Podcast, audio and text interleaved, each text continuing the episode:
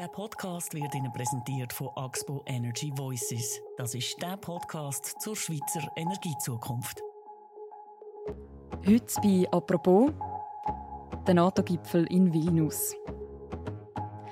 Am Dienstag und am Mittwoch haben sich in der Hauptstadt von Litauen die Staatschefs von 31 Ländern der NATO getroffen. Nur wenige hundert Kilometer vom Krieg entfernt hat das Militärbündnis der westlichen Länder darüber diskutiert, wie es mit der Ukraine weitergehen soll. Und für ein 32. Mitglied ist jetzt der Weg frei, nämlich für Schweden, ein Land, wo wie die Schweiz lang neutral war. Was sind die grossen Diskussionen den letzten Tagen und wie geht es jetzt nach dem NATO-Gipfel weiter? Eine Zusammenfassung der letzten Tage gibt es vom EU-Korrespondent Stefan Israel. Er ist eigentlich in Brüssel, aber jetzt gerade am NATO-Gipfel. Entsprechend sind wir auch telefonisch miteinander verbunden. Hallo Stefan. Hallo Mirja.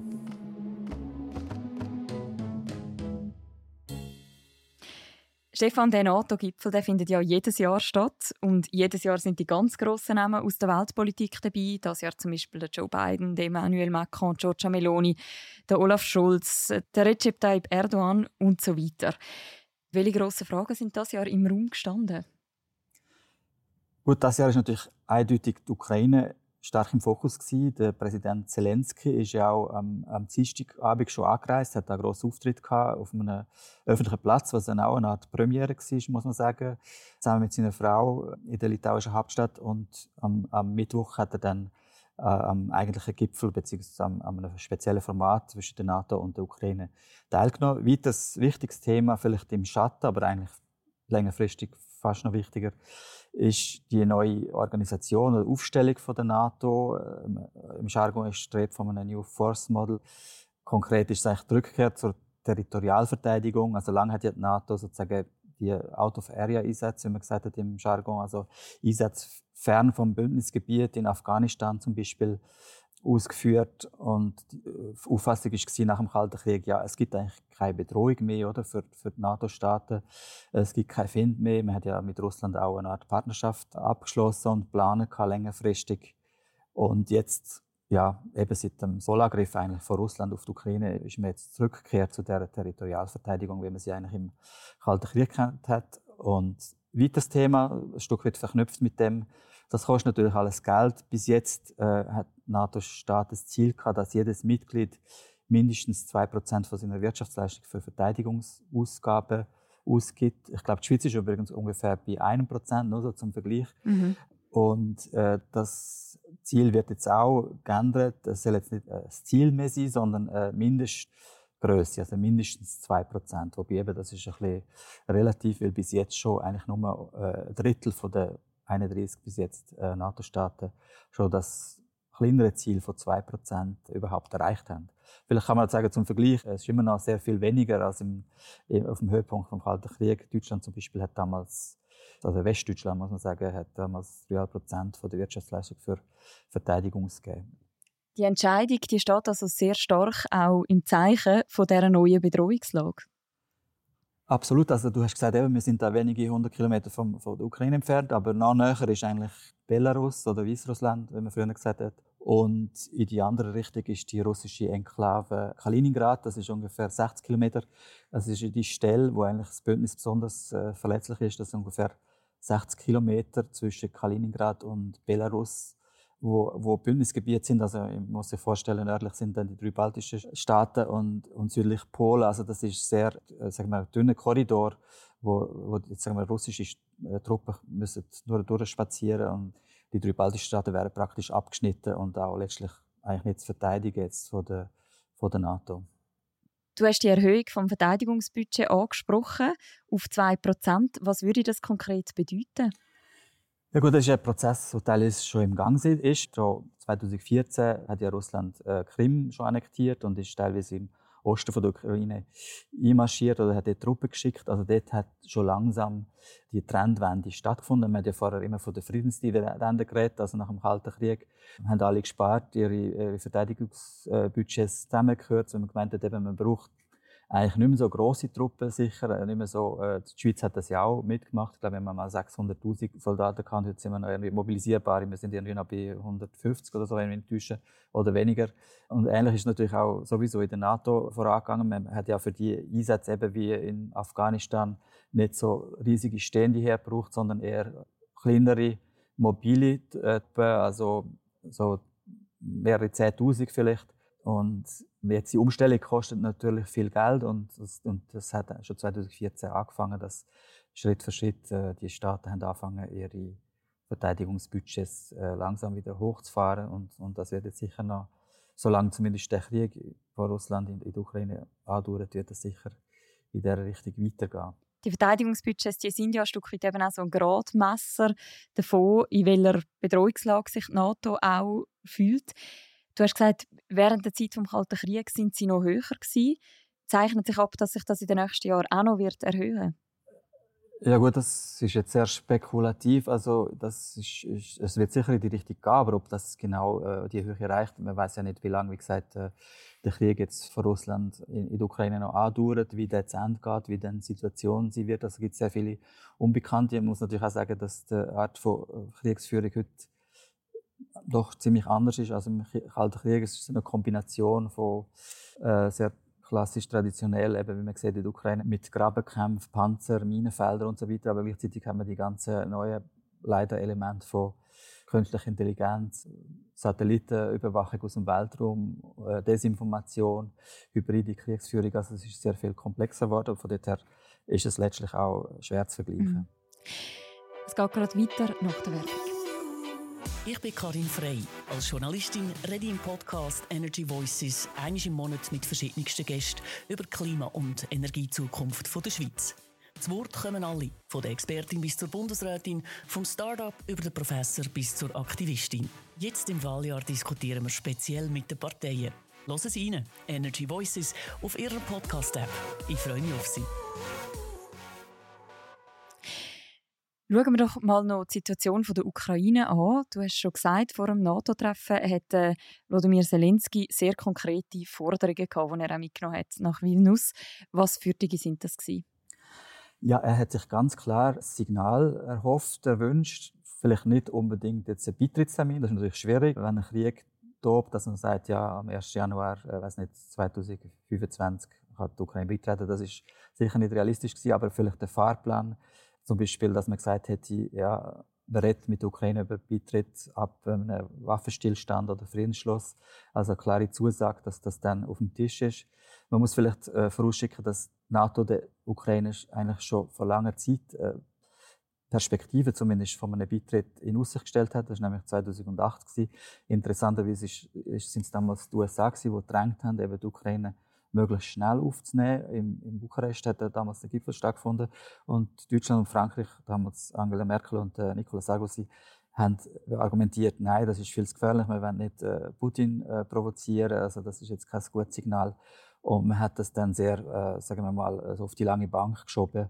Also hat gesagt, ja, die Ukraine kann vielleicht irgendwann mal beitreten, aber wann und, und unter welchen Umständen hat man offen gelassen. Und eben da hat jetzt Zelensky gehofft, dass er ein Signal überkommt, wo über das, über die sehr vage Zusage von 2008 rausgeht. Da ist er letztlich, ja, muss man sagen, enttäuscht worden. Also die Sprachregelung ist sehr äh, vage geblieben. Und gut, es äh, hat auch noch andere Forderungen oder Erwartungen natürlich gehabt, was Unterstützung betrifft. Da ist die Frage von Sicherheitsgarantien im, im Raum. Also da hat es ja verschiedene Überlegungen gegeben, dass man eben der Ukraine anstatt Mitgliedschaft Mitgliedstaaten, einzelne Staaten eben, das können da wiederum nicht NATO selber machen, sondern Deutschland, Frankreich, Großbritannien, USA hauptsächlich. Die Rede ist auch von einer, von einer Garantie von der G7-Staaten, also der sieben grössten Industrieländer, wo sozusagen die Ukraine einerseits würde zusichern, dass sie kontinuierlich mit mit Ausrüstung, Munition und so weiter unterstützen, dass sich eben kann behaupten gegenüber Russland, aber auch längerfristig, sagen wir nach einem äh, Waffenstillstand sicherstellen, dass Russland die Ukraine nicht nochmal angreift. Aber bei der grössten Forderung sozusagen, dass es mit dem Beitritt zu der NATO würde weitergehen, dort hätte er eigentlich mit leeren Händen jetzt heimgehen äh, ja, das kann man sagen. Also er hat äh, im ersten Moment zumindest sehr enttäuscht äh, reagiert, ähm, was ja letztlich auch verständlich ist. Also er steht, steht unter massivem Druck äh, daheim, eben mit der Gegenoffensive, wo man nicht genau weiß, wie erfolgreich oder wie schnell die erfolgreich sie wird und wo, was, was das Ergebnis sie wird. Also er hat sich sicher deutlichere Signale erhofft. Ich muss sagen, eben innerhalb von der NATO sind Meinungen stark auseinandergegangen. Man hat einerseits ja die Osteuropäer, wo natürlich auch, kann man sagen, die Bedrohung durch Russland vielleicht auch aus historischen Gründen zum Teil äh, kennen äh, weil sie ja besetzt sind oder annektiert, äh, jetzt im Fall von, von den baltischen Staaten. Und es hat massive Deportationen gegeben, äh, von, von Litauen zum Beispiel Richtung, Richtung Sibirien. Also die, für die ist das sehr präsent und die haben eigentlich gefunden, ja, die Ukraine müsste unbedingt äh, möglichst rasch äh, aufgenommen werden, am besten ja, so bald wie möglich. Polen sicher gehört auch zu der Gruppe. Frankreich, der Emmanuel Macron hat sich, hat sich kürzlich auch eigentlich in die Richtung bewegt von den Osteuropäern. Auf der anderen Seite interessanterweise das mal ähm, die USA, der Joe Biden, der sehr zurückhaltend argumentiert hat. Er hat gesagt, wir, wir können jetzt nicht mit einem Krieg über Aufnahmen reden, weil sozusagen man dann äh, direkt in Konfrontation mit, dem, mit Russland, mit dem Putin würde reinlaufen und eben einen dritten Weltkrieg würde provozieren. Und sozusagen im Windschatten von der Argumentation ist sicher auch der Olaf Scholz unterwegs, wo, wo ähnlich argumentiert hat und jetzt den Fokus stärker eben auf die Sicherheitsgarantien geleitet hat. Äh, und der Frage zu einem Beitrittsverfahren oder Fahrplan im Hinblick auf einen Beitritt eher ausgewichen ist. Was bedeutet denn die Sicherheitsgarantien, die du jetzt angesprochen hast? Was bedeutet die konkret? Ja, das ist eine gute Frage, äh, weil äh, letztlich äh, die Ukraine hat eigentlich mit Sicherheitsgarantien oder Zusagen sehr schlechte Erfahrungen gemacht. Man muss, muss sagen, 1996 hat die Ukraine ihre, ist ja Teil von der Sowjetunion gewesen und hat auch Atomwaffen auf ihrem Gebiet. Hat hier im Gegenzug zu dem sogenannten Budapester Memorandum hat das geheißen, die abgeben an Russland und im Gegenzug haben der Ukraine sozusagen territoriale Integrität versprochen, die zu schützen, zu respektieren, Souveränität und so weiter. Und das hat sich ja jetzt als, eigentlich als leere Worthülle erwiesen. Und dann ist Diskussion noch über das sogenannte Israel-Modell. Also Israel hat ja so eine Art informelle Vereinbarung mit, mit den USA, dass sie immer das Neueste und das, äh, beste äh, Kriegsgerät bekommen, damit sie sozusagen gegenüber ihrem eher findlichen Umfeld sich können behaupten äh, dazu muss man sagen, dass das ja, sehr teuer ist. Also das kostet, glaube ich, die USA irgendwie 4 Milliarden im Jahr. Und da muss man ja daran denken, die Ukraine muss dann nach einem äh, Krieg auch wieder aufgebaut werden. Das wird eher eine sehr teure Angelegenheit.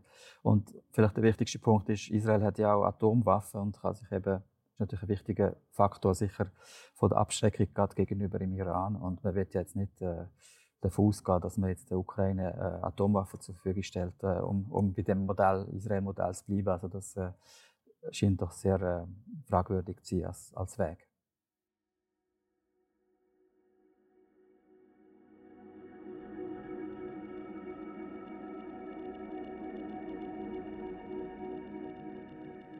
Wir haben über die Verteidigungsbudgets geredet, wir haben über die Ukraine geredet. Das andere grosse Thema war Schweden.